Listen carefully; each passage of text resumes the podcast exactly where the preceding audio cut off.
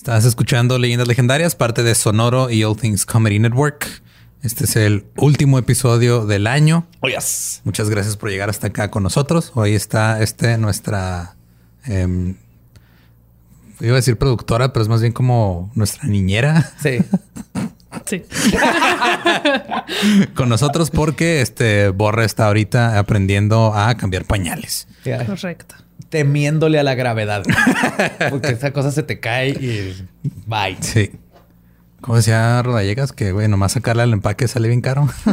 sí. Güey, está bien preocupado, está metiendo un extraño a su casa. Ahorita es el momento pico de la preocupación, entonces borre.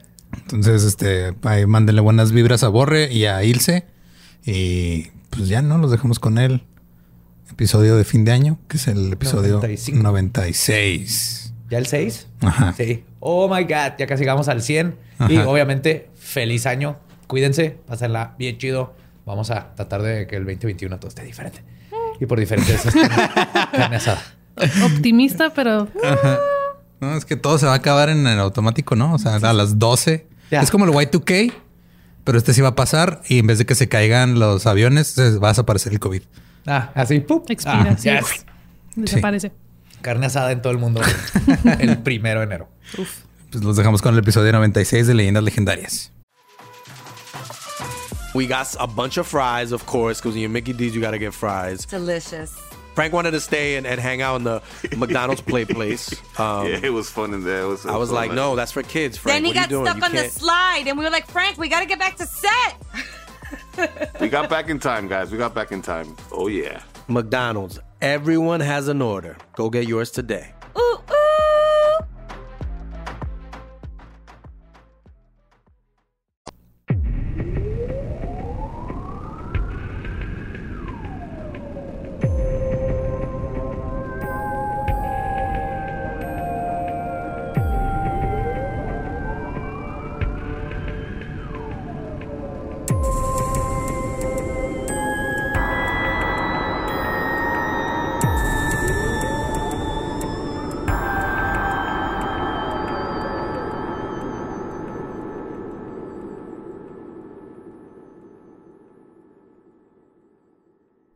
Bienvenidos a Leyendas Legendarias, el podcast en donde cada semana yo, José Antonio Badía, le contaré a Eduardo Espinosa y a Mario Capistrán casos de crimen real, fenómenos paranormales o eventos históricos tan peculiares, notorios y fantásticos que se ganaron el título de Leyendas Legendarias.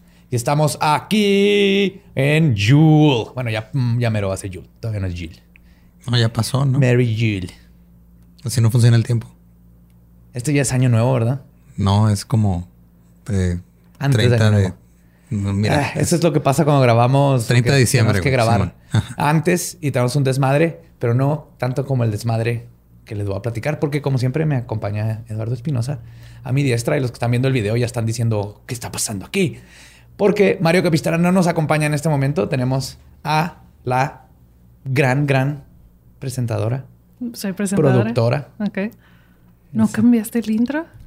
No, sí, lo leí, pero pues es el intro, el intro es el intro. Pero está con nosotros a mi siniestra Gabe. Gabe Ruiz, ¿cómo estás? Muy bien, Está tu siniestra a tu siniestra, qué apropiado. sí. Y la razón por la, la cual traemos todo este madre es porque eh, Borre en este momento preciso está en el hospital esperando a que salga su pequeño Tupac. Hay que aprovechar para hacer un tema así que sería súper borre, de que en realidad Tupac es Bigfoot. Ni modo borre. Yo no he visto a Bigfoot desde el 96 y mira. Mm. Me lo dejo ahí en la mesa y me retiro. me iría más por Notorious B.I.G. que por Tupac, pero... Pero es una teoría de conspiración. Y es bueno que sacas teorías de conspiración porque justo de eso vamos a hablar hoy. Oh, shit. Porque como ya es el último episodio del año, aparte que va a ser en dos partes. Este va a ser el episodio que estuve así obsesionado. Tenía rato que no encontraba un, un episodio así. Y básicamente los voy a poner paranoicos. Los voy a poner este, que no confíen en absolutamente nadie porque no hay mejor forma de empezar el año. Oh, yes. Yes, yes, yes. que con una buena teoría de conspiración. excelente. Que está hardcore. Ahí les va. Las teorías de conspiración abundan. Pero el más grande amigo de una teoría de conspiración es la desinformación. Como en el caso de Pizzagate, que es completamente falsa, pero la gente no le quita los ojos de encima. Y el problema de esto es que distrae de conocer lo que está justo enfrente de nuestros ojos. En pleno pánico satánico, a finales de los 80, una de estas conspiraciones salió a la luz y fue rápidamente enterrada y olvidada. Pero en el 2019, el FBI desclasificó casi 600 páginas de reportes e investigaciones sobre un caso de conspiración que involucra un culto, la trata de niños y obviamente a la Agencia Central de Investigaciones, la CIA. Uh. Hoy les voy a contar sobre el culto de The Finders. Ok. Güey, está Los, los encuentradores suenan muy culero en español. Sí, por eso, por eso decidí no cambiarlos. The Finders, los, los que encuentran. Sí. Las mamás. Pero hasta, hasta el, el título está ominoso ahorita que sepan de qué se trata esto. Y esto está increíble. No hay Wikipedia de esto, de este caso, ni del líder del culto, ni de nada, a pesar de que, como van a ver, fue algo que debería haber estado en todos lados. O sea, sí lo enterraron chido. Cabrón. Por eso también luego te das cuenta de cuáles, cuáles son mamadas y cuáles sí son cosas de neta cuando verdaderamente entierran algo. Y Sí, pues, sí, ves que tienen la capacidad de hacerlo, ¿no? Entonces Ajá. no lo hacen con cualquier cosa. exacto. Por ejemplo, por eso Pizzagate es así de que ay, exacto. déjalos que especulen. Todo el, ajá, todo el punto es no andar enterrando cualquier cosa. Y, Cuando dijiste que ibas a empezar el, el año deprimiendo, no sé si no pensé que fuera así. O sea, empecemos. El miércoles 4 de febrero de 1987, el Departamento de Policía de la ciudad de Tallahassee, en el estado de Florida, recibió una llamada anónima. La denuncia decía que habían dos hombres bien vestidos con traje y corbata en el parque Myers y que estaban cuidando a seis niños de entre 2 y 7 años de edad en pésimas condiciones físicas. Reiteró que los niños se veían desalineados y sucios. El reporte oficial de la policía dice que, y cito, los niños estaban cubiertos por picaduras de insectos, estaban muy sucios, la mayoría no traía ropa interior y ninguno de los niños había sido bañados en días. Los primeros oficiales en llegar a la escena cuestionaron a los dos hombres trajeados. Ellos le dijeron a la policía que eran los maestros de los niños y que iban en camino a una escuela, y cito, para niños brillantes en México. Dudosos de las declaraciones, por obvias razones. No se ven muy inteligentes, señor. ese, ese niño sin calzones que Ajá. está comiendo una rana es el nuevo Mozart. Lo dudo, Sí. señor. No, no es el nuevo mejor persona en comer ranas, es el nuevo Mozart. Entonces, no juzgues a la gente y sale corriendo. Pues los oficiales decidieron revisar el automóvil de los dos sospechosos, que era una van azul marca Dodge de 1979. Obviamente hay una van involucrada en... El vehículo de personas confiables, sí, Yes. claro. Que bueno, Creo que desde que sacaron las vans cambió mucho el panorama. Antes, no sé si fue como que gente se puso Sí, de es que está acuerdo. bien cabrón. O sea, no es lo mismo que llegue un güey que, que en una van así enorme y que diga así dulces gratis a que llegue un güey en una Toyota Avanza, güey. Pues no, no impone igual. Güey, Uber en los 80 antes que llega un Uber en una van, así esas que no traen ventanas más que no, las- nomás agárrate, no, no, no, no necesitamos asientos, caben más una personas. sillón así. atrás. Dentro de la van, que olía horrible, encontraron mapas, libros, cartas, 20 discos floppy, que para los que no... Para los que no saben qué es, es el icono donde le das para guardar tu documento. Ese es un flop. Ese es un floppy. Un símbolo vestigial de los ochentas. Era este el apéndice de las computadoras de antes. Una computadora laptop TRS-80 modelo 100, que en esos tiempos sí era algo así que, what the fuck. Investigué y costaba entre 3 mil y 4 mil dólares. Sí, era la de Radio Shack, ¿no? Sí, la de Radio Shack, exactamente. Claro que sabes eso. claro. Oh, sí, sí, sí. El modelo. te- Sí, sí, sí. Pues era la competencia de la Apple II. Pero ahora está así, "Mm, yo conozco esa Creo que sí era la competencia. Más o menos eran más al mismo tiempo. En Sí. fin.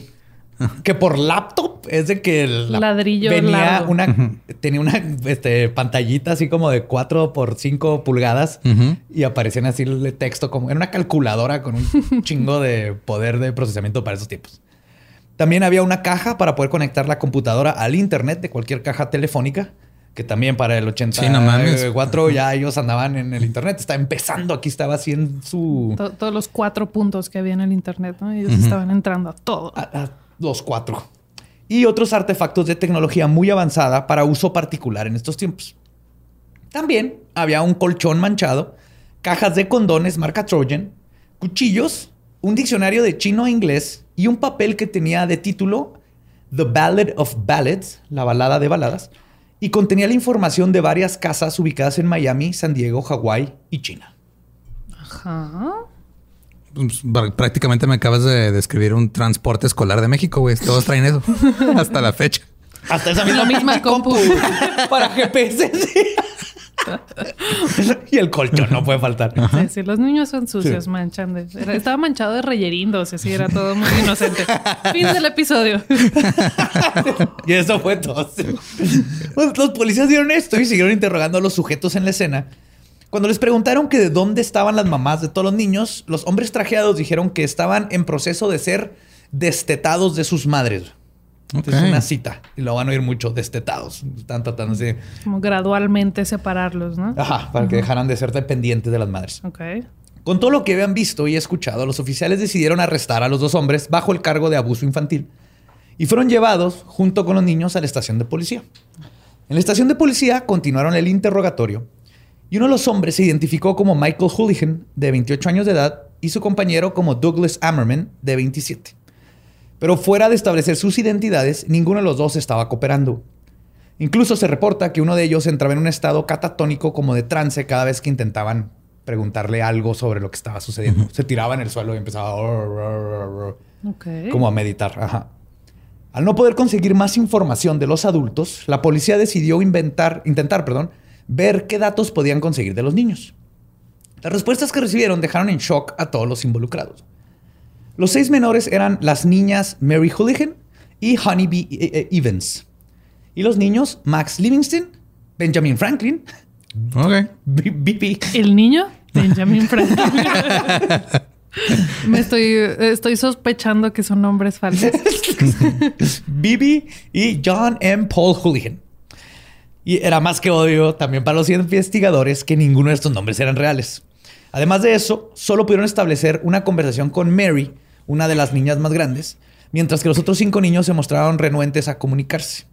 Además, no reconocían objetos comunes como la máquina de escribir, el teléfono, el excusado, el agua caliente o la electricidad. Entonces, si eran niños de una escuela de México, güey. O sea, qué chingadas. No le veo nada de raro a estos ahorita. El problema es que estaban en Estados Unidos. Ajá. Sí, pero pues estaba uno de los niños, así que puede ir al baño, le dicen que sí, y se cagó ahí en el, el piso. Ok. Y luego entonces le dijeron, no, y lo llevaron al baño. Y él así, ¿qué, qué es ¿Qué es esto? ese hoyo Cago aquí. que me está gritando? Ajá, porque una taza de café gigante con agua. Es, es brillante ese niño, güey. Está ahorrando tiempo. Sí. Y agua. Y agua. Ajá. Los El investigadores. niño, Benjamin Franklin. un papalote. Los investigadores centraron su atención en Mary. Le preguntaron cuál era su apellido, a lo que contestó cuál de todos. Luego le dijo que tenía dos, pero que no sabía cuál era el de ella. Ok. Les presumió que sabía contar hasta el 10 en chino, porque un hombre chino le había enseñado y les comunicó que no sabía de dónde venían ni a dónde iban, y que habían estado acampando desde antes de Navidad, que fue la última vez que había visto a su mamá. Pero que de todas formas casi no veía a su mamá porque la estaban destetando. Y ella usaba esta palabra, wind. Ajá. Luego dijo que vivían en una casa en Washington donde también vivían otros niños y adultos, pero que los niños no tenían permiso de entrar a la casa. Confirmó que los dos hombres efectivamente eran sus maestros, o por lo menos así es como se referían a ellos. Ok. No era de que, ah, me dan clases, es nomás. No, me de hecho ahorita vamos a a ver. master, así como de. Ah, ok. No, sí eran teachers. Teacher, ok. Teachers, era teacher. Dijo que sus maestros le daban frutas y verduras crudas de comer, pero que solo se las daban cuando hacían su trabajo. Cuando le preguntaron qué era lo que les enseñaban sus maestros, Mary contestó que El pito. Perdón.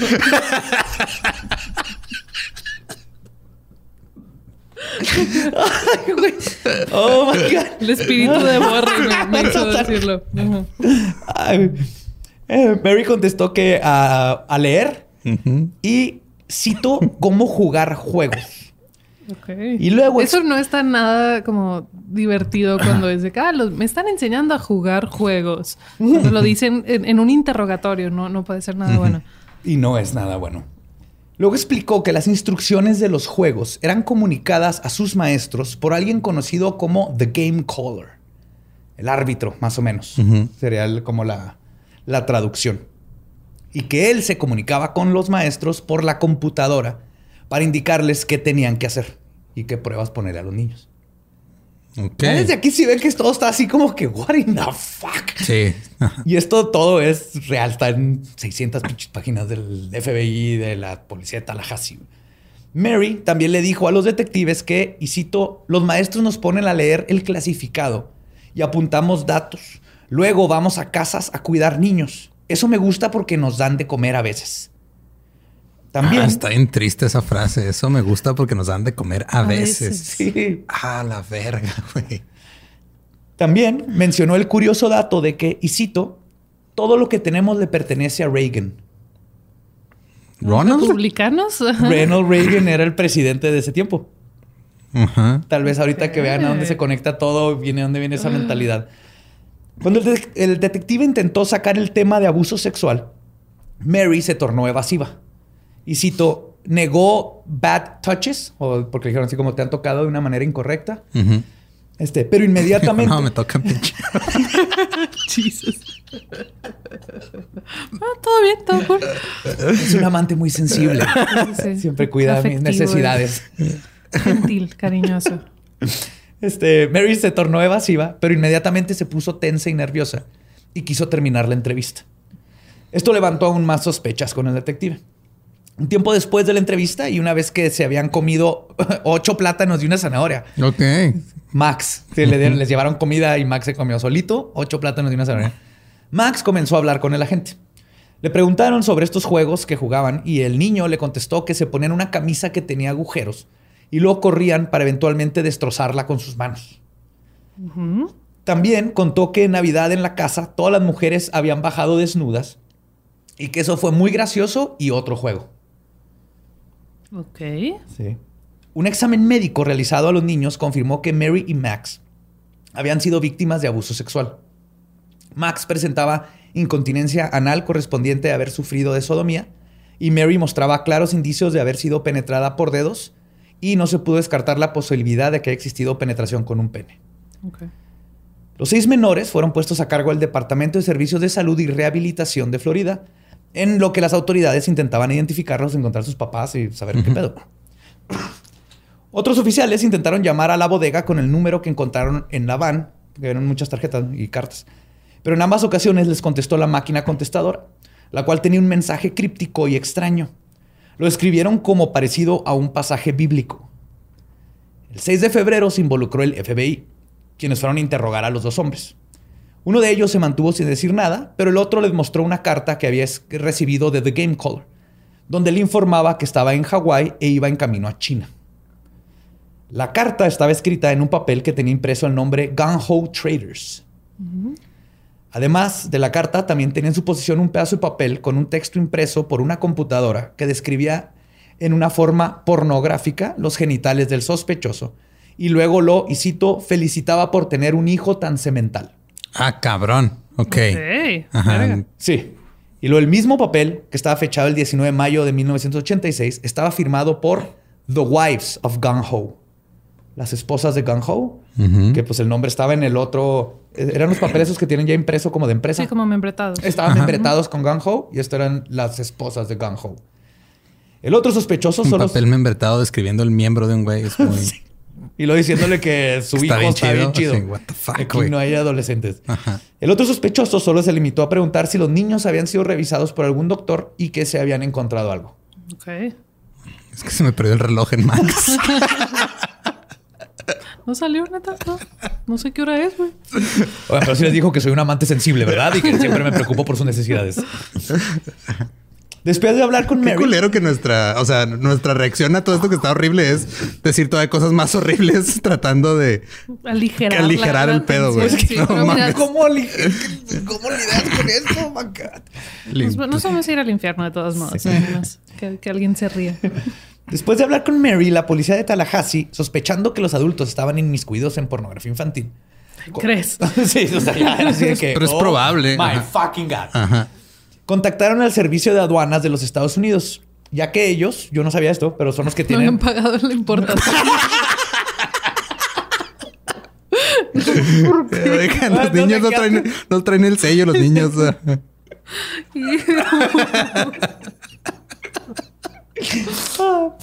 Hacienda, eh, Hacienda, este, los de importación, la aduana tiene una red de investigadores que se dedican a investigar este tipo de delito.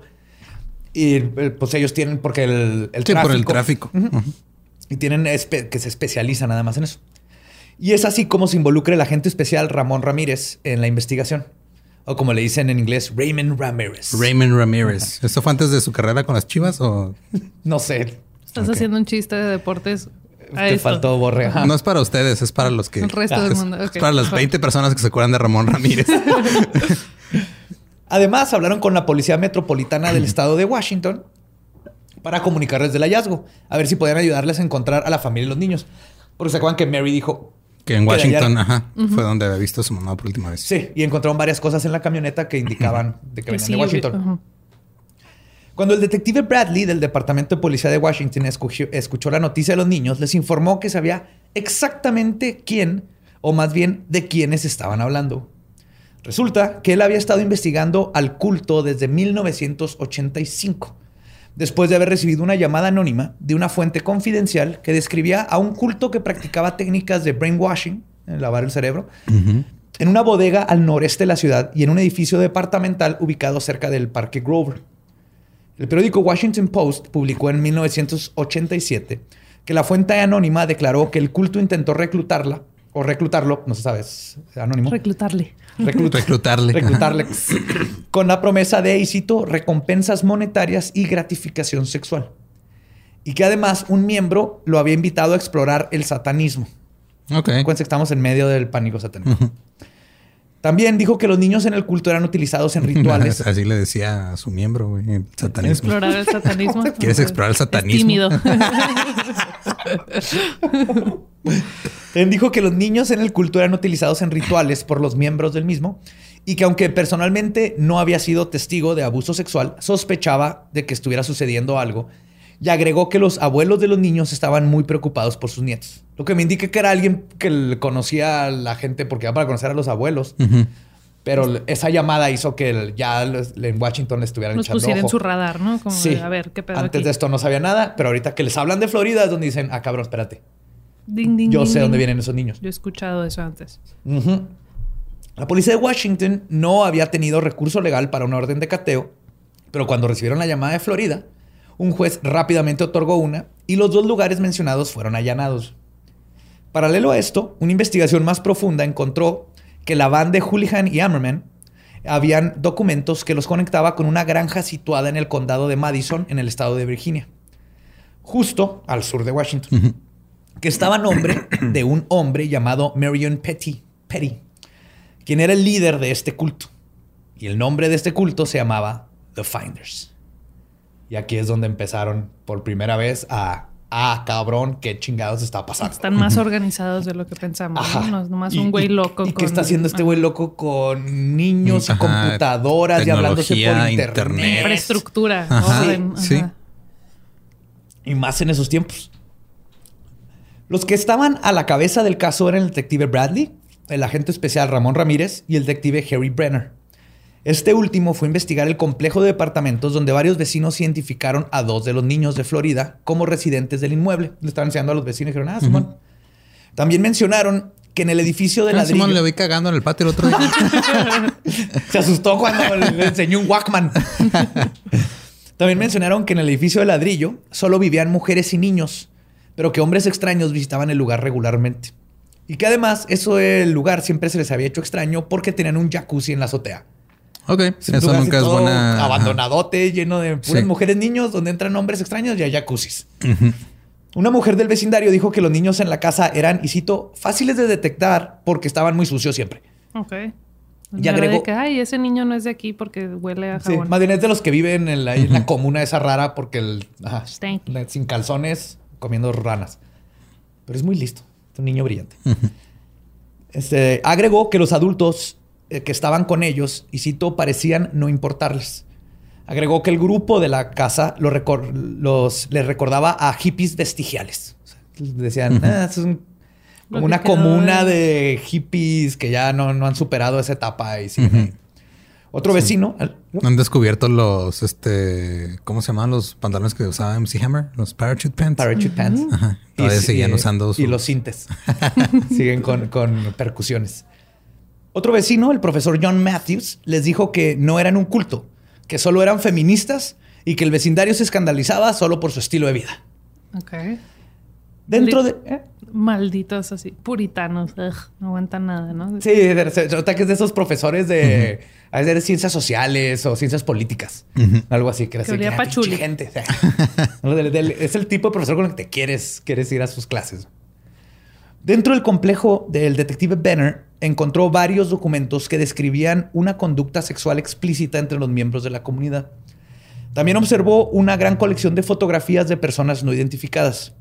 Algunas de las fotografías eran desnudos que se asume que eran de miembros de los Finders. Había numerosas fotos de niños, algunos desnudos, y al menos una de las cuales era de un niño en exhibición. Así lo mantuvieron porque sí que era como de una Sí, sí, sí. pornografía infantil. Sí, sí, pero literal era de que está desnudo para ese propósito. Para ese no propósito. nomás de, ay, Exacto. y que parecía acentuar los genitales del menor. El detective solo pudo examinar una Estaba pequeña... súper bien iluminado el pedo, así bien acomodado para que se notara. Ah, Esto es con una Canon. eh, un- tenía Sí, sí, sí, ajá. alta definición. Este era un, un- un, este lente de 150 milímetros. El detective solo pudo examinar una pequeña cantidad de fotos en ese momento por la cantidad tan grande que había. Sin embargo, uno de los oficiales le presentó un álbum de fotos con el título La ejecución de Henrietta y e Igor para que lo revisara. El álbum contenía una serie de fotos de adultos y niños vestidos con sábanas blancas. Era un álbum, era un álbum por Nini. ¡Oh! no. Quédate con ese silencio, quédatelo. Ay, güey. Participando en un ritual de sangre. O lo que lo llamaron. Ok. Yo les voy a explicar qué era y ustedes pongan el nombre que quieran.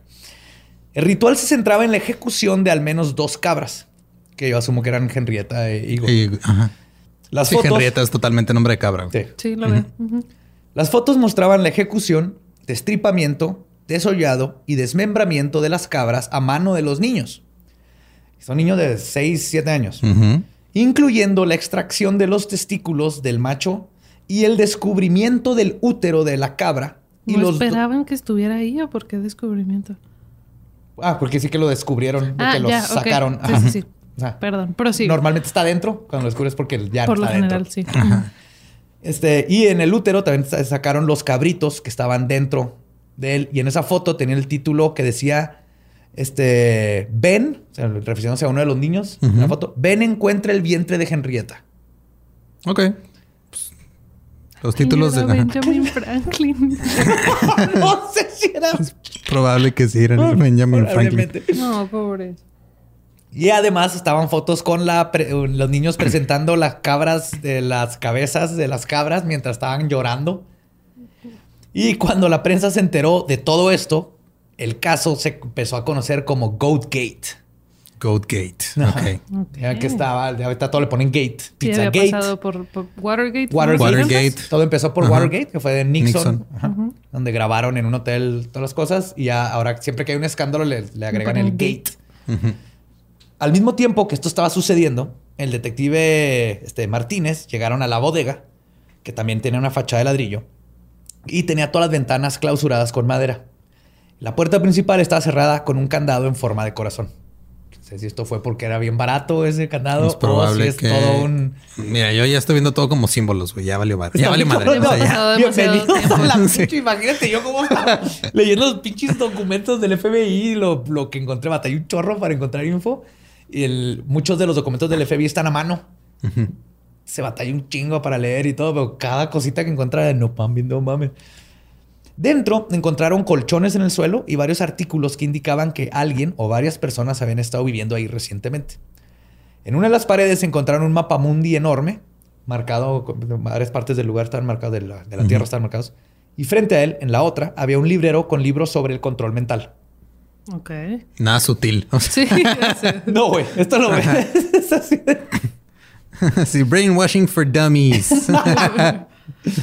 Además, encontraron una especie de altar y frascos con orina y heces. También había dos jacuzzis y una sauna. y lo que fue descrito como un cuarto de video. Era un cuarto con O sea, un chingo de cámaras pantallas, y como cámaras. mini sets Ok. de diferentes este, locaciones. Ok. Sí. Y se cree, porque aparte por una de las locaciones, uno de los sets, que entre otras cosas se usaba como centro de adoctrinación y para grabar como Propaganda, mensajes y propaganda eh, del culto. Ok. Pero lo más perturbante fueron las bolsas de plástico que encontraron regadas por toda la propiedad. Dentro de ellas encontraron fotos de niños parecidas a las fotos que tomaron, este, que se tomaron para el anuario escolar, las que te tomaban, Sí, pero eran un chorro de fotos. Fotos de niños desnudos y una foto de un niño encadenado. Se nota que no nomás eran fotos de niños que estaban en el culto, porque no era un culto muy grande, ahorita vamos a ver. O sea, como que ya tienen identificados a otros niños. Sí. Sí. Fuck. Las fotos no eran de los mismos niños que ya tenían en, No, en custodia. no, no, habían muchos más y muchos, digo, como de anuario, de que eran como de escuelas y así. Ajá. No de que los papás tenían ahí las fotos de los niños. Además, dentro de la propiedad encontraron a un miembro de The Finders, dentro del cuarto que contenía varias computadoras e impresoras. Al examinar los documentos se encontraron instrucciones detalladas para obtener niños para fines no especificados. Las instrucciones incluían instrucciones para la fecundación de miembros femeninos de la comunidad, datos sobre la compra de niños y el comercio y el secuestro. También Un instructivo para fecundar. O sea, literal era un libro de ciencias naturales de sexto grado. Yo creo. No viene la, la especificación exacta, pero no sé si tenía algún ritual entre el culto Un para embarazar a las mujeres. O sea, algo específico a ellos, no Sí. necesariamente que les estabas explicando. No, no, no, Cuando una mami que- y un papi se quieren mucho. No, Se meten a un culto y secuestran niños y luego hacen más. También encontraron mensajes de Telex utilizando números de cuenta de un correo electrónico primitivo conocido como NCI, que era el, el- el email de antes. Ok. Y les decían Telex a los mensajes. Pero era eso como mandar mensajes electrónicos de un otro, les decían MCIs. Telegrama digital. Ajá, sí. That's it. Entre este, estos mensajes venían de la terminal de computadora y otras ubicadas en todo el país y en lugares extranjeros incluso. Uno de estos telex ordenaba específicamente la compra de dos niños en Hong Kong y que se iba a arreglar a través de un contacto en la embajada de China ahí mismo en los Estados Unidos. Otro telex expresaba interés en situaciones de secretos bancarios. Otros documentos identificaron intereses en transferencias de alta tecnología al Reino Unido, numerosas propiedades bajo el control de The Finders y varios documentos mostraban un gran interés en el terrorismo, los explosivos y la evasión de la ley. Sí, O me, iban a compartir recetas. Sí, ahorita las tías mandando piolines, estos vatos. Mandando pilines. Pasamos demasiado tiempo. demasiado. También se encontró en la sala de computadoras un resumen detallado de los eventos que rodearon el arresto y la detención de los dos adultos y seis niños en Tallahassee la noche anterior. Ah, cabrón. Mm. Sí. Aquí es donde ya empieza a ponerse súper what in the fuck de la noche anterior. Ahorita voy a adentrarme más a eso, pero sí, está, esto está extraño. También, al parecer, alguien este, les había. Esto quiere decir que les habían avisado en cuestión de horas y antes de que la prensa este, hiciera un reportaje de lo que había sucedido. Y además les dio instrucciones donde instruía a los participantes que trasladaran a los niños y los mantuvieran en movimiento por diferentes jurisdicciones e instrucciones precisas de cómo evitar la atención policíaca en esos tiempos. Ok. O sea, O sea, en alguien que sabía chinga. cómo operaba el- la chota fue así, no hagas esto, no Se hagas enteró esto, no y hagas les esto", mandaron. Y por eso cuando Uno, chota- no seas negro. Dos, no seas pobre. Tres, no seas negro y pobre. Ajá. Cuatro, pónganle pantalones a los niños. Si los van a sacar al parque a graznar. Pero sí, en chinga. O sea, el- ya tenían, no solo, instru- no solo supieron que ya habían arrestado a estos tipos, sino que les dijeron, pélense. Y por eso cuando la policía llegó no había nadie. Nomás este que estaba como... Pero- y todavía estaba todo como fresco y Sí. había evidencia por todos lados. Exacto. Porque no es como que dejas fotos de niños desnudos. No, como nomás de, "Ay, se, ups, se me olvidó". salieron corriendo con los niños. Sí, man. Además, encontraron archivos que denotaban que la organización estaba activa en lugares como Londres, Alemania, las Bahamas, Japón, Hong Kong, Malasia, África, Costa Rica y varios lugares de Europa. Curiosamente, todos estos coinciden con lugares de alta o trata de blancas, especialmente en esos tiempos. Y lo que hizo que la piel de los detectives se pusiera chinita fue que encontraron datos de familias con niños de todos los Estados Unidos. así como un gran número de datos sobre anuncios en el clasificado de periódicos por todo el país. ¿Se acuerdan lo que ponían a hacer a Sí, que Mary? los niños se ponían a leer los clasificados. Y luego iban a, a cuidar niños. Ujú. Según los datos, los miembros de The Finders se dedicaban a contestar anuncios del periódico de gente que requería de alguien que le cuidara a sus hijos o que necesitaban un tutor.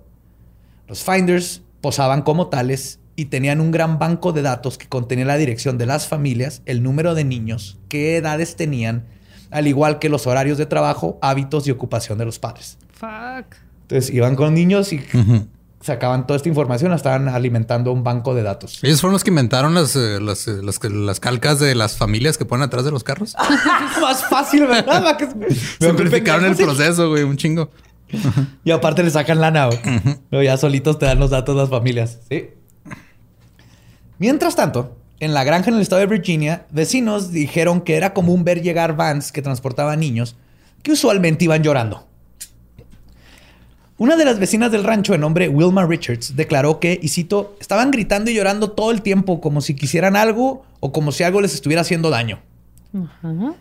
Y que cuando Sí, conoció... querían libertad y había adultos haciéndoles daño. Ajá. No y estaban no lo reportaron. Estaban lo correcto, señora. La vida del, del clásica de vecino. Todo el mundo ve, nadie reportaba. La, también dijo que cuando conoció al dueño, a este Marion Petty, se presentó a sí mismo como un líder de Boy Scouts. Dentro de la casa en el rancho, similar a la bodega y la casa, encontraron montones de libros, ropa y pañales desechables.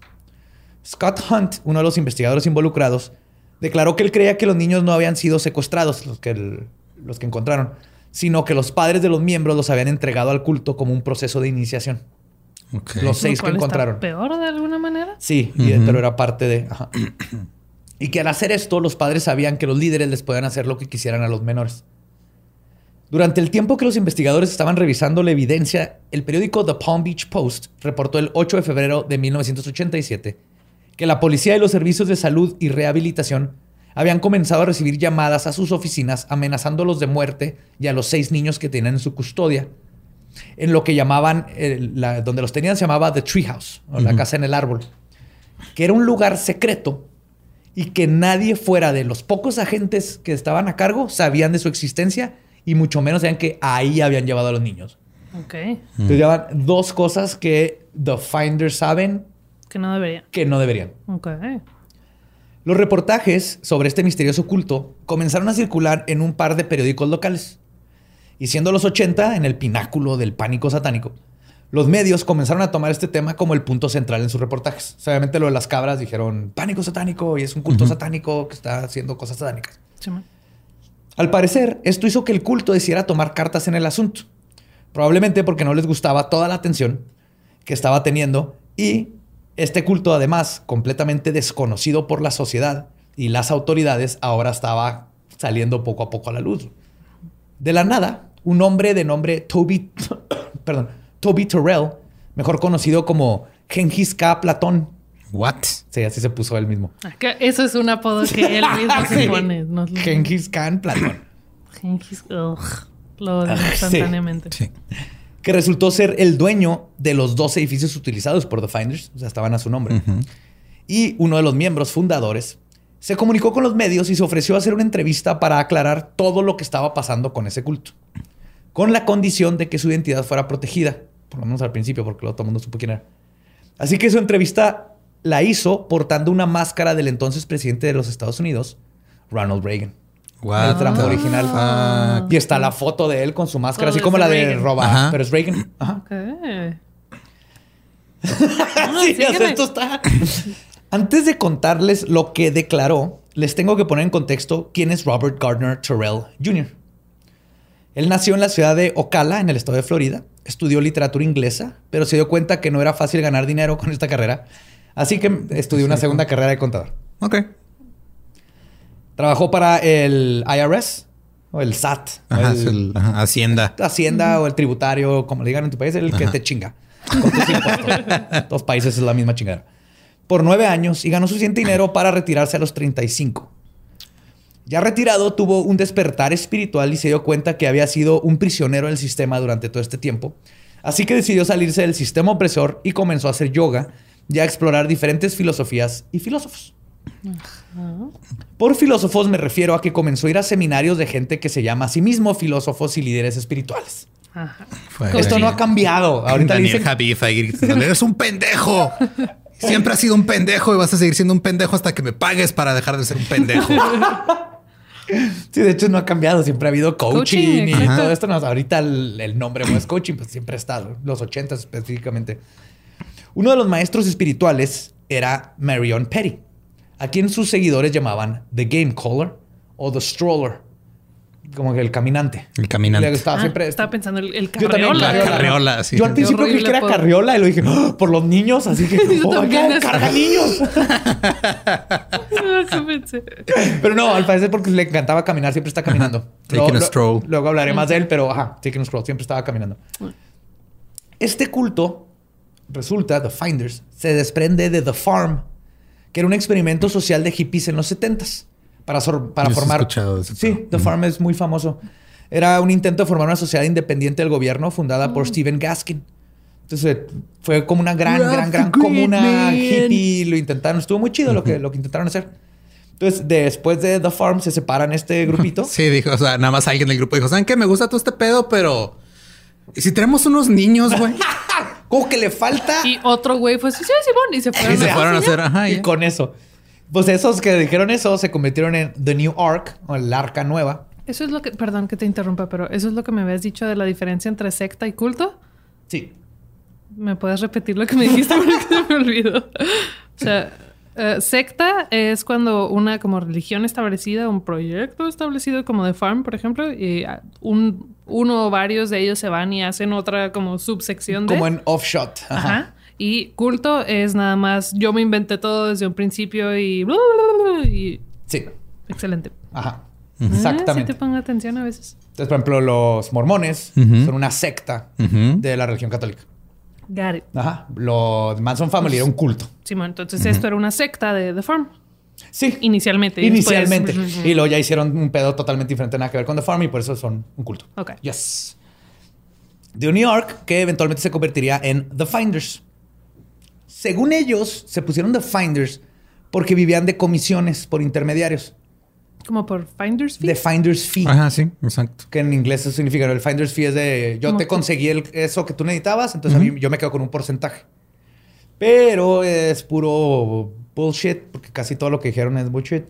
Creo que tiene que ver más, no sé, a mí me suena más que los Finders Keepers. Finders Keepers. El que encuentra se lo queda. Ajá. que encuentra se lo queda. Pero es otro de los misterios de este culto. Casi todo es un misterio en este culto.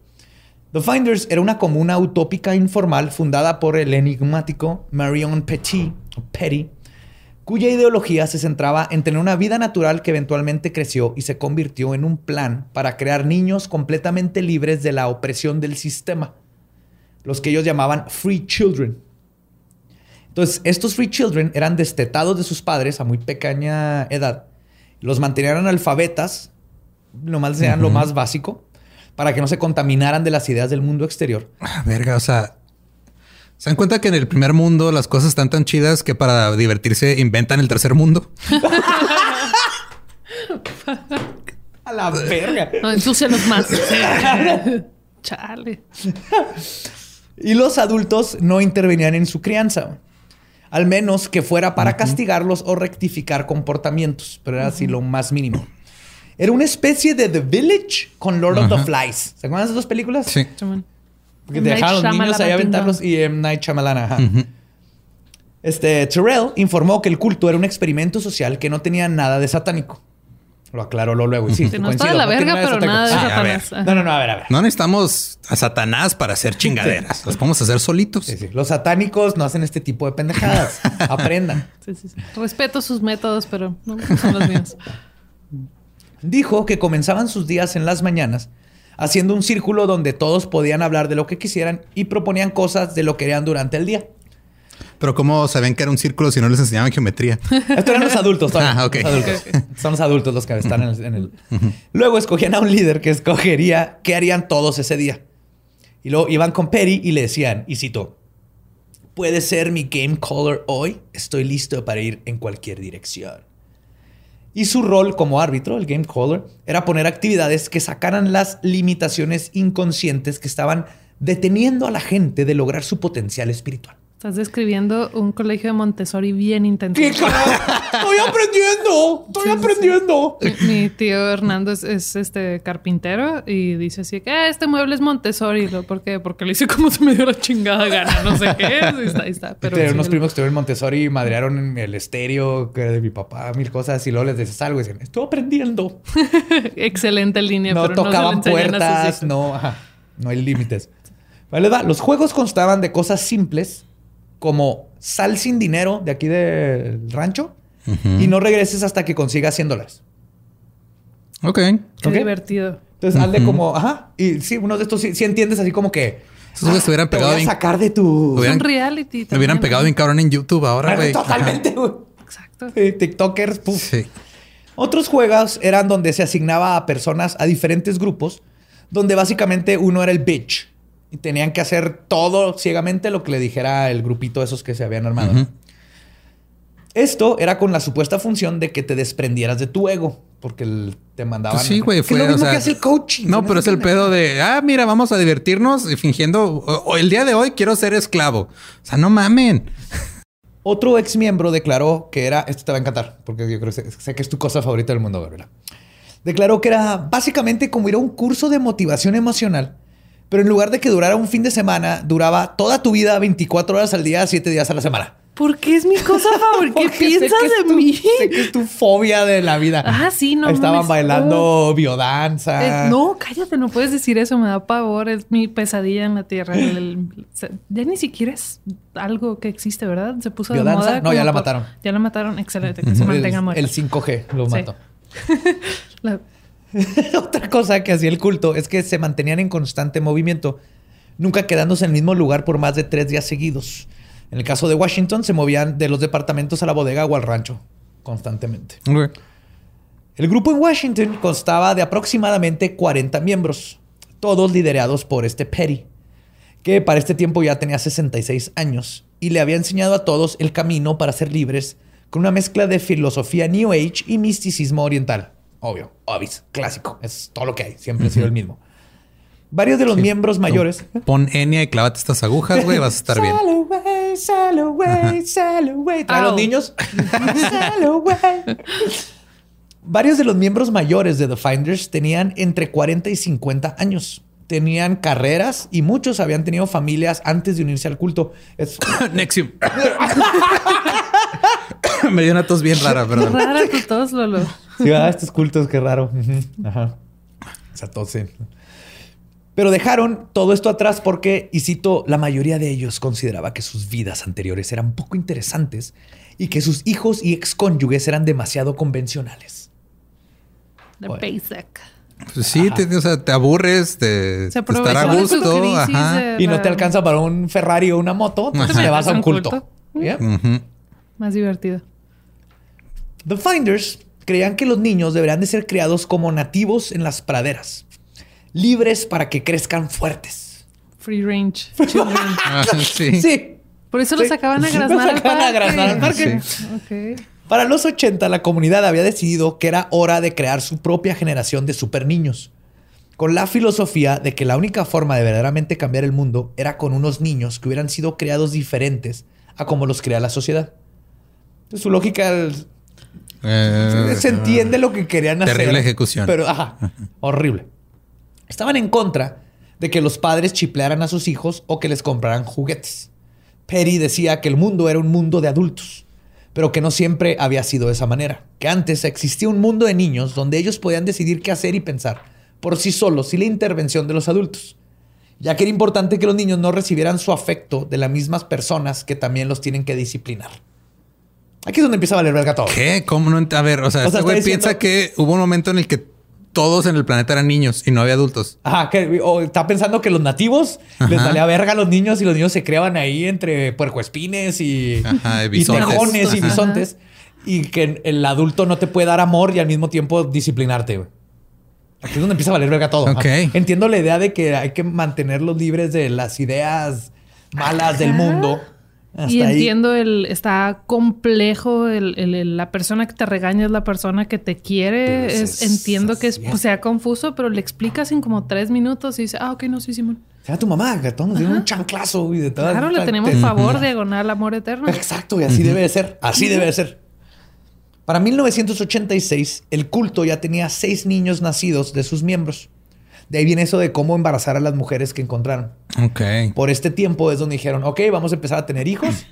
Y hicieron como una serie de reglas y técnicas Ok, y todo. Querían empezar así desde, desde la concepción. El- este niño va a estar jodido de alguna manera por nosotros desde el día uno. Si saben que un día tuvieron una junta y dijeron, ¿saben qué, güey? Creo que tenemos que empezar a crecer a nuestras propias víctimas. Sale más vara que llegó, güey, comprarlas. ¡Ey, ey, ey! Güey, en lugar de estar secuestrando, podemos hacer niños, güey. Fuck, sí es Martínez, hijo de tu madre. Amén. ¡Yes! Manuel Ramírez. Ramírez, no, Ramírez. No, ajá. sí, es el bueno. Este, entonces todo esto lo, de, lo denominaron Paradise 2. Ah, lo el- el nuevo rancho en decir el Virginia. Paraíso 1 era... Como abarrotes, la primera sucursal, no sabemos dónde está. Mío. Un campamento de niños libres que se crían sin la intervención o la interferencia del sistema educativo. Su plan era crear una generación. La Laguna Azul. Ah, o el Bachi 5, no sé.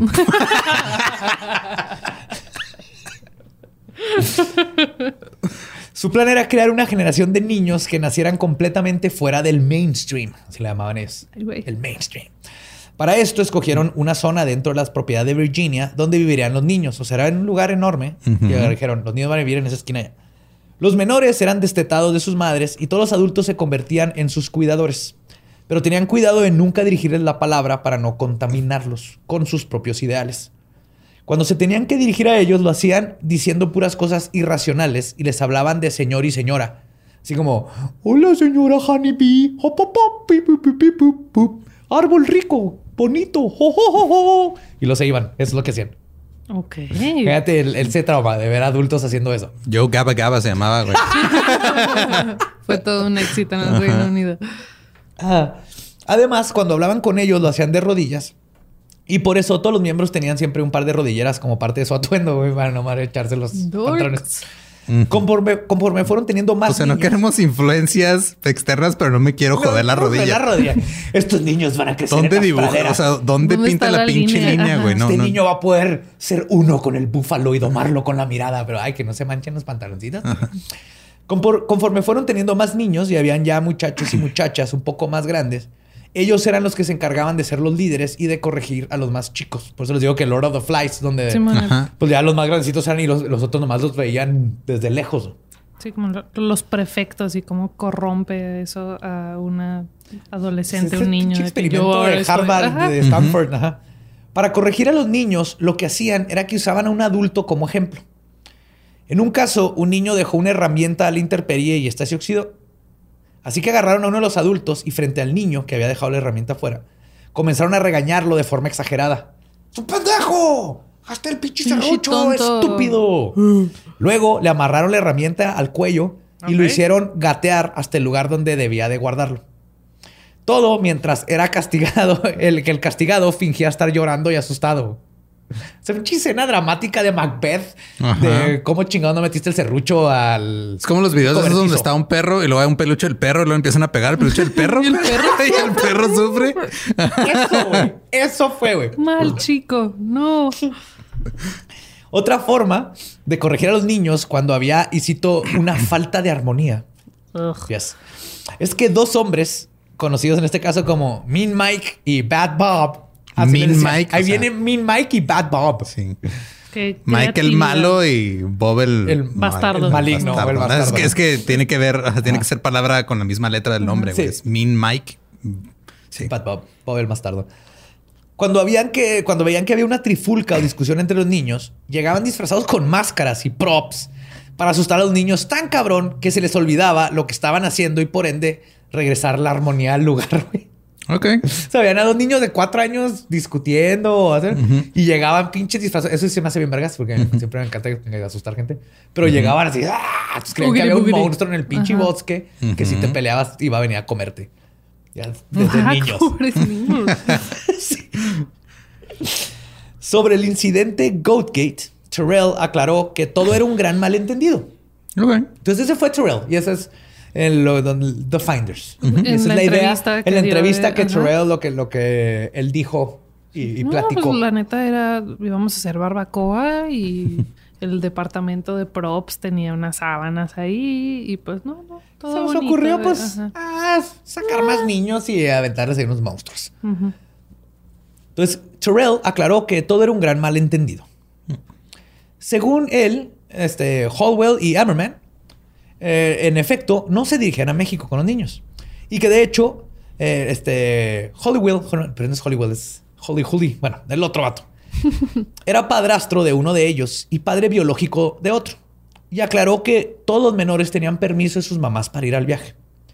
También dijo que resulta y resalta que estos dos adultos con seis niños menores de edad en una van con un colchón y condones se dirigían de Washington a la ciudad de Berea, en el estado de Kentucky, donde el grupo iba a formar una comunidad de retiro y los niños iban a ser ingresados a la escuela. Ajá. Obviamente no mencionó el colchón y los condones, ¿verdad? No, pues no. Pero el viaje se demoró. Así que los dos hombres decidieron mejor viajar 350 kilómetros hacia el sur para llevar a los niños de vacaciones. Por eso andaban allá por Florida. Iban a Disney. Empezaron a Sí. pensar, ¿dónde podemos llevar a estos niños que no tienen ley, que no tienen modales, que no saben qué pedo y que encajan en la sociedad perfectamente? Dijeron, a huevo, Florida, güey. Florida. Ahí hay una Florida comuna, man. sabes que una comuna de gente como nosotros se llama Florida. Para aclarar el gran, gran malentendido de las fotografías encontradas de los niños encuerados y todo esto. Terrell aclaró que había una explicación sencilla e inocente que explicaba todo. ¿Era argentino?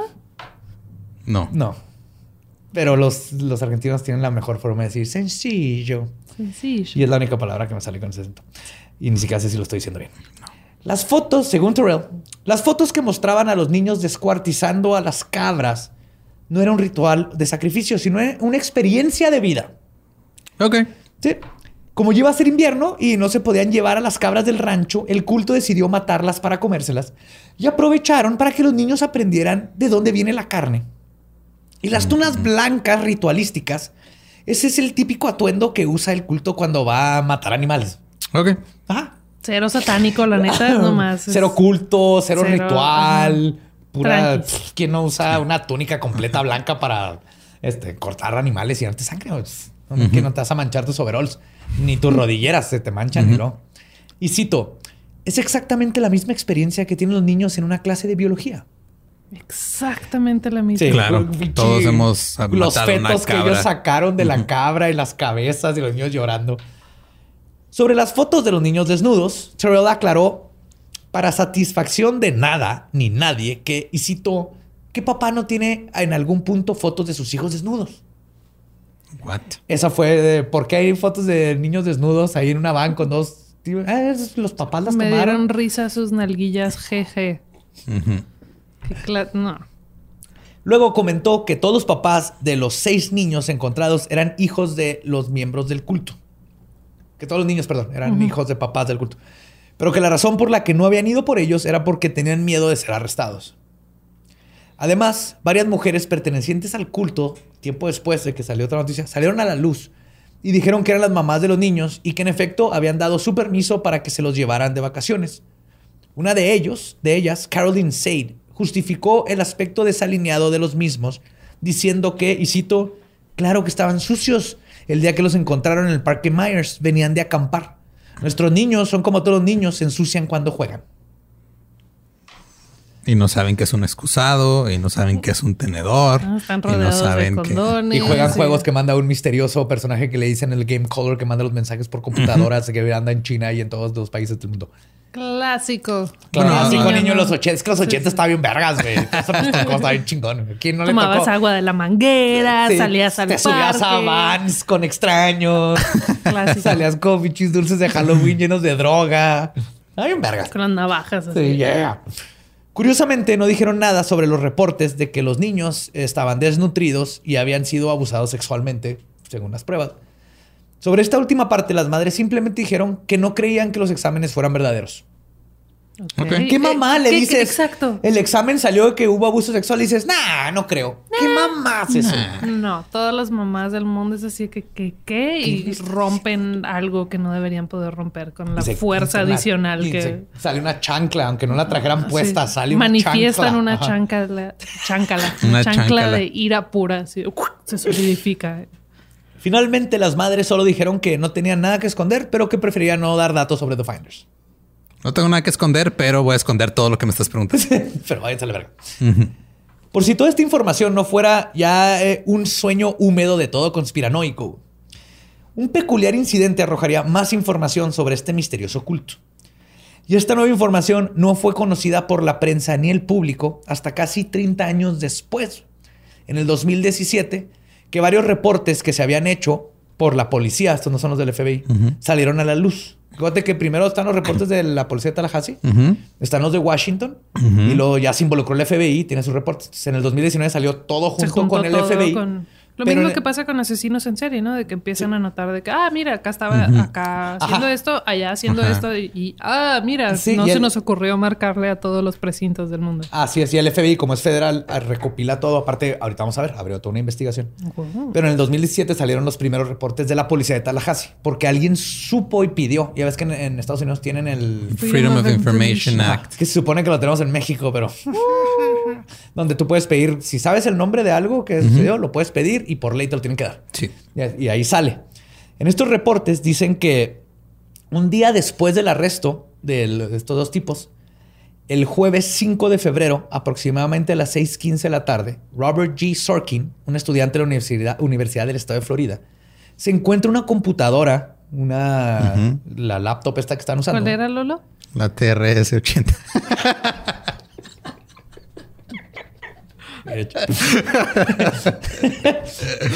Dentro de una cabina de teléfono en el campus. Obviamente está en la cabina de teléfono porque están conectando usando phone freaking Claro. con sus cajas, que era lo que yo decía. ajá, phone freaking directo al teléfono para usar de modem. ¿Quieres que te pregunte qué es phone freaking para que cu- cuentes tu anécdota de freaking? No. Va a ser muy largo.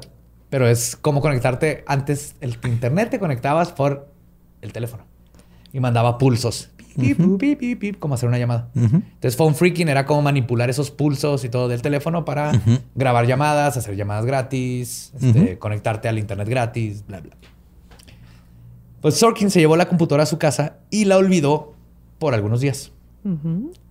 El 7 de febrero decidió que intentaría encontrar al dueño, así que la sacó de su estuche y la logró echar a andar. Prosiguió a buscar dentro de los documentos algún dato que le pudiera dar información sobre su dueño para poder contactarlo.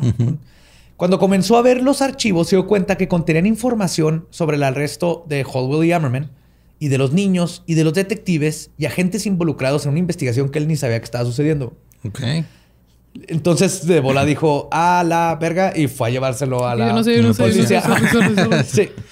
La computadora pudo ser rastreada a uno de los miembros de The Finders y de nuevo, además de que la información sobre la policía era confidencial, la computadora había sido encontrada un día después del arresto y la única forma de que tuviera la información que tenía es si alguien dentro del departamento policíaco o con acceso a él les había pasado la información al culto. O sea, estaba súper actualizada. Que se Sí. la encontró ya con la información. Se la más encontró al día siguiente Ajá. y tenía esos mensajes que le estuvieron mandando a los del culto diciéndoles ya los arrestaron. saben esto, Estos son los detectives que están investigando el caso. O sea, cosas que ni siquiera, digo, ni la prensa sabía y son cosas que dentro de la policía pues, se están hablando. No los metes a la compu. Diga tu jefe y te dice, vas tú y tú. Órale, agarren al Van malo. tal y tal. Y como que mandaron el mensajito aparte. Ajá, sí. Y te dan tu, y tus boinas y tu cigarro y todo lo que necesitan los detectives para hacer su trabajo. Correcto. En abril de 1987, un reporte del Departamento de Aduana que contenía toda la información sobre The Finders fue entregado por el agente especial Ramón Martínez. ¿Que no era Ramírez? Ramírez, perdón. No, O es otro. Porque hay muchos Ramones. yo creo que es Ramón Martínez, sí la cagué desde el principio. Es Ramón, Ok. ese sí estoy seguro. Ramón. Pero es Ramón. Y por, la este, y por la evidencia recopilada en el caso contra Howell, Ammerman y The Finders. Y por todo esto era contundente, fue contundente para arrestar a todos por, entre otras cosas, abuso y tráfico de menores. Eso sí era de... Ya que tenían suficiente evidencia para... Traen niños, eso. sí, traen niños en una van, las mamás llegaron, pero no había... Apenas empezaba el ADN y de hecho el, el- el gobierno la soltó hasta que hicieron las pruebas y comprobaron de una forma Sí, que sí eran sus mamás. que eran las mamás. Pero a estos dos tipos es de, güey, no mames, todo te vamos a juzgar, cabrón. O sea, No. Doy. El 2 de abril, el agente especial quedó de verse con el detective Bradley para comprar, este, comparar sus reportes. Bradley era el de Washington. Ajá, y el otro era el de Florida. Ajá. Y prepararse para el caso. Porque ves que en Estados Unidos, en la corte, mandan a hablar por general los detectives para que digan, yo estuve ahí, pasó esto, bla, bla, bla. Y son parte, Compartir como la defensa. y- sí, lo puedes, lo- pues, les puedes hablar. Entonces dijeron, vamos a ponernos de acuerdo en todo lo que tenemos. Y Bradley y Simón le dice Martínez, este, Robert, dice, Simón, Raymond, perdón, let's do this, qué chingón. Cuando se van a, a ver ese día, le marcan, les dice, ¿sabes qué? El agente Bradley no está disponible y no te va a poder ver hoy. Alguien le marca. En su lugar llega un hombre que solo se identificó como un amigo y le dijo a Martínez, off the record, así le dijo, ¿sabes qué? Esto no, está, esto no queda en el récord, pero te tengo que decir esto. La investigación sobre los Finders se ha convertido en un asunto interno que investigará la CIA y por lo tanto queda clasificado como secreto, así que mejor olvida todo. Ok. El reporte que él mismo había hecho, junto con todo lo demás pertin- este, pertinente a la investigación, había quedado en- e, desde ese día fuera de su jurisdicción. Entonces ya ni siquiera podía acceder a él. No puede acceder a su propio reporte. Fuck. Al mismo tiempo, el FBI, que andaba por su lado investigando, anunció que se retiraba de la investigación y el caso oficialmente se cerró con, y cito, no habrá más información disponible sobre este caso, no se tomarán más acciones. What the fuck? Inmediatamente después de esto, los medios comenzaron a reportar que todo había sido un malentendido, que no había culto satánico y mucho menos abuso sexual. El juez del cargo del caso de Los Michael... detectives nunca dijeron de que, ay, avísenle a todo mundo que esto fue ¿No podían? malentendido, porque no podían. Ajá. Entonces la- No, no en pueden. los medios se enteraron Pierdes tu- misteriosamente. Ajá, o se enteraron o alguien les dijo, Ajá. Les ¿sabes qué? tip. No pasó nada. Ajá. Ok. Que es curioso porque en los ochentas un caso como de pánico satánico era oro puro para audiencias. Ratings, sí, claro. Y aquí lo mataron as- así, chinga. No salió de Florida y Washington y, y tres, cuatro periodiquitos. Ok. El juez a cargo del caso de Michael y Ammerman redujo su fianza de 100 mil dólares cada uno a solo 10 mil y declaró que el culto podía ser clasificado como extraño, mas no había ninguna evidencia de que hubieran incurrido en actividades ilegales y los cargos contra los dos hombres, hombres fueron retirados y los dos quedaron libres inmediatamente.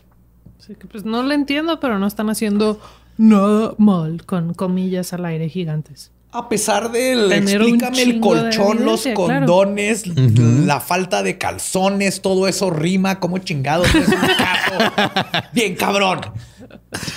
Right? Tan rápido como había comenzado todo, todo rastro del caso desapareció de los medios y en un escándalo que duró aproximadamente una semana. Todo esto que les conté Ajá, una semana. es una semana. Ok. En una semana encuentran a los tipos, a los niños, a este desmadre, las bodegas, el Se empieza a desmadre. correr la voz, Y de repente, ¡uh! llega un vato y les dice, esto ya es de la CIA. Goodbye. Así. The Finders se convirtieron en otro caso más de histeria por pánico satánico, básicamente, y desapareció. Que los medios dijeron, ah, sí, sí, esta fue una exageración. Listo. Pero obviamente eso no es verdad. Y la evidencia apunta a algo más perturbador que un sim- una simple exageración colectiva y quedan muchas preguntas por contestar. ¿Quién es el misterioso Game Caller? ¿Por qué la CIA intervino en lo que se supone que es un simple caso de pánico satánico? Es justamente estas y otras dudas más sobre este extraño y perturbador caso las que intentaré contestar en el próximo episodio de Logra- Leyendas Legendarias. ¿Logrará Woody cruzar el abrevadero? ¿Salvará a Jesse y al capataz? The Finders, parte 2. Sabía, Apenas, hijo, ya entendía, Borre, la neta, Borre, te entiendo, esto está de la verga, los odio. apenas entramos a la madriguera del conejo. Pero, pero vivo contigo y te puedo estar preguntando cosas. No te voy a decir absolutamente nada. Entonces, soy... Nomás no veas mi pizarrón de corcho, ahí está toda la evidencia. Oh, no me hubieras dicho eso. Qué cabrón, ¿no? Este caso está de que, what the fuck, como Es que, que, nadie eso es lo que esto? más me da miedo de que, ok, ovnis y, y cosas así, entiendo que puede que sí, puede que no, y quieras creer o quieras creer o que no. El gobierno me da más miedo. el, todos, el- el shush, shush, shush, yo me encargo y cállense y esto sí y esto no. Que una, un humano falible pueda tomar esas decisiones está de fuck, Está hay en control niños. absoluto de todo. Sí, aquí hay niños. Y este es un caso. Por está Pizzagate, que todo el mundo siempre usa Pizzagate. Ya olvídense de Pizzagate. Pero está esto que pasó en los ochentas. Que espérense Creo que ya, ya agarraron parte. el término Pizzagate como para cualquier cosa que tenga que ver con pederastía. Sí, lo lo cual usan es- como sinónimo de. Porque siempre dices, "Pa- Pizzagate no pasó. Claro que se roban niños. Claro que se roban niños. Pero, Pero no es- eh, Pizzagate ajá. es un incidente en específico que no Que no sucedió. sucedió, ajá. The No Finders se llama Pizzagate, se llama trata de blancas y pederastía Ajá. y niños y también Y Pizzagate fue un nomás caso no tiene falso. como hashtag. Y entonces sí, the, the Finders, yo te, cuando me enteré, tardé en sacarlo, pero que son un chorro de documentos. Y le digo, no, no, es, eso es lo más cabrón, güey. No está en Wikipedia, güey.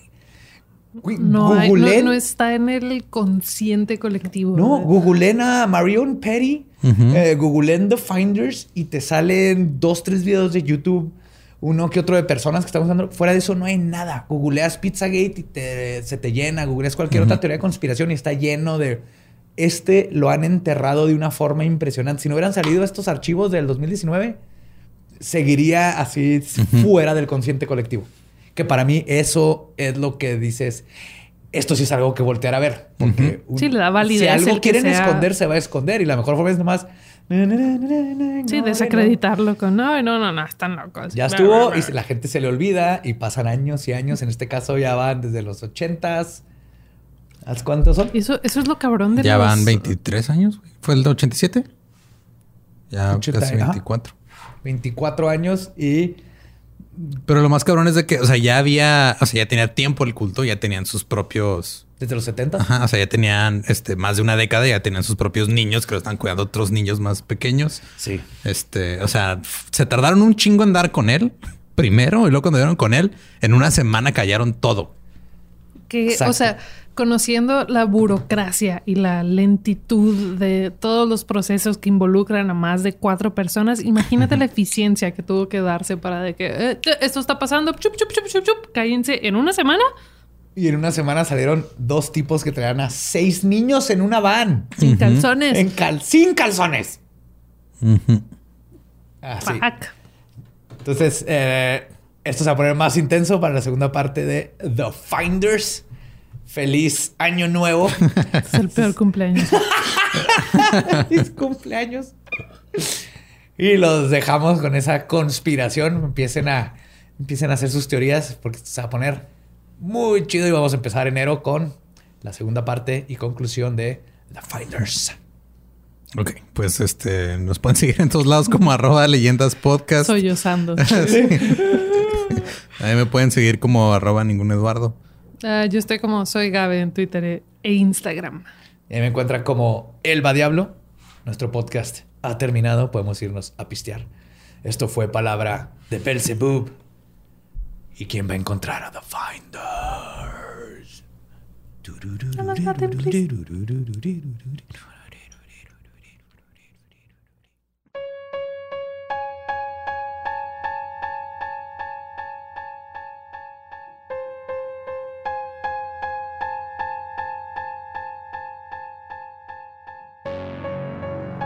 Y esa fue la primera parte de Buscando a The Finders. La madriguera de conejo más hardcore en la que me he metido en todos estos ya casi 100 episodios. Lo guardaste para el último del año. Sufrir Tenía que ir para empezar el año. Eso es a propósito. Eh, Terminamos el año con este, paranoicos y empezamos el año más paranoicos. Fíjate qué curioso. Fíjate, ¿eh? fíjate qué curioso. Así hablando como señor. Válgame. Dígame, Válgame. compadre, ¿qué pasó, compadre? ¿Sabe, compadre, que este, hablando de cosas así de que aparecen de la nada y de que la gente no sabía que existían o que ya se habían perdido? eh, nos estuvieron mandando ahí que salió la no completa, es parte de la entrevista que hizo de la Micha a Diego Santoy. Hace... uh, Fue en el 2004, creo. Es que Ajá. como que empezaron a salir en, el- la- en estas últimas dos semanas han salido como varios que les llamaban Lost Media. Este, y los están subiendo a YouTube, diferentes canales. O sea, como que de repente gente se los encontró grabados. Y uno de esos fue... Casi todos son así, así, Derbez meándose hipnotizado. O sea, pues no, no. pero este en, en, específico este, pues yo este no sé si ya lo viste, yo ya lo vi. La neta no es información nueva, son cosas que ya sabíamos, que ya sabíamos del caso. O sea, nada más es lo que en su momento le preguntó a Adela a... Porque los entrevista a los dos, a, a Santoy y está en otra entrevista con este... Erika. Con Erika, con la hermana que no me acuerdo cómo se llama y la mamá. Azul. Los abogados de multimedios atrás. Pero lo único que yo vi relevante en ese video es que creo que en, ese, en, en esa entrevista fue cuando Erika eh, Peña Cos inventó el ASMR. Fuera de eso... ¿Por qué nomás están contestando las preguntas así? ¿Por qué no puede hablar?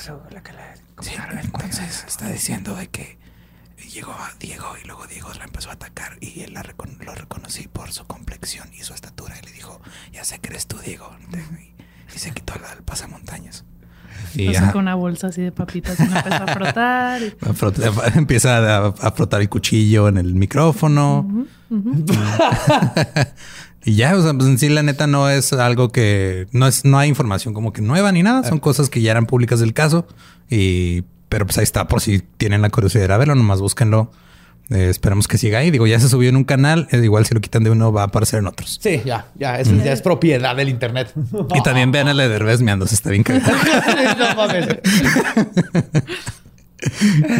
sí, y, pues, Dejen el para, para el último. Vale, para como limpiar Ajá. el paladar. Metafóricamente. Una vez vas, borre. Aquí está presente esta silla, te hace hacer chistes de pitos y Pipí. orina. Muchas gracias, estás, estás nombre. Fue, fue, buena decisión. Gaborre. Gaborre. sí. Y vos, muchísimas gracias. Último episodio del año. Vamos por el que sigue. Y spoiler, pues es la segunda parte. Uh -huh. Entonces vamos a empezar el año bien chido y ya nos acercamos al número 100. A ver qué planeamos para ese. Y nos escuchamos y vemos el próximo miércoles macabroso. Feliz año. Happy New Year.